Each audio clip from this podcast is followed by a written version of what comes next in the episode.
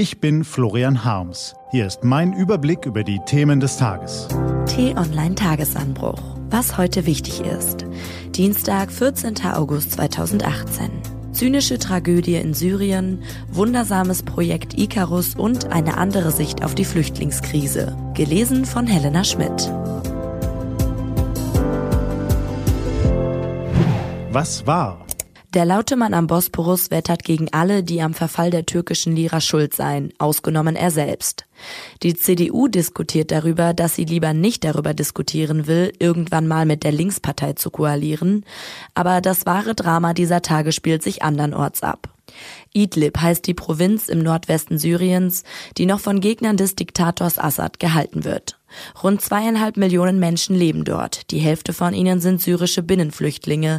Drei Viertel brauchen humanitäre Hilfe.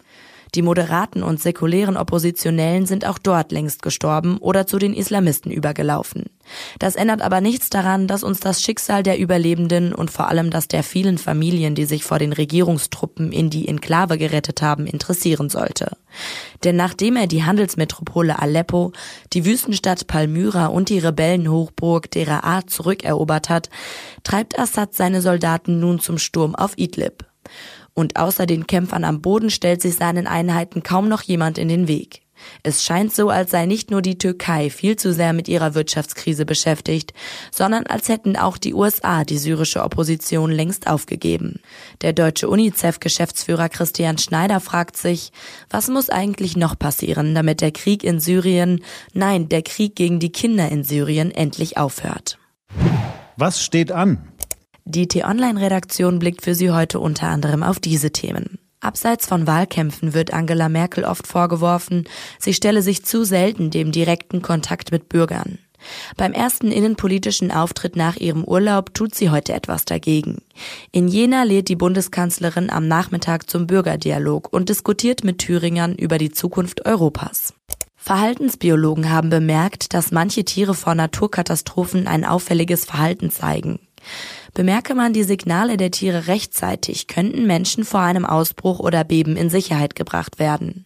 Ein tierisches Frühwarnsystem auf der Erde aufzubauen, erschien allerdings zu schwierig.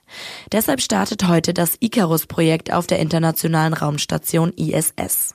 Künftig soll von dort eine Antenne die Signale von Minisendern empfangen, mit denen rund um den Globus Ziegen, Papageien, Bären, Zugvögel, Schildkröten und andere Tiere ausgestattet werden.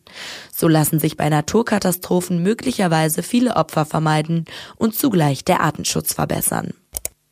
Diese und andere Nachrichten, Analysen, Interviews und Kolumnen gibt's den ganzen Tag auf t-online.de. Was lesen? Wenn Sie möchten, unter t-online.de-tagesanbruch gibt es zwei Lesetipps für Sie. Heute geht es um einen Meinungsbeitrag zur Flüchtlingskrise und den europäischen Staatenlenkern und um Plastik im Rhein. Das war der T-Online-Tagesanbruch vom 14. August 2018. Den Podcast gibt's auch auf Spotify. Einfach nach Tagesanbruch suchen und folgen. Ich wünsche Ihnen einen frohen Tag.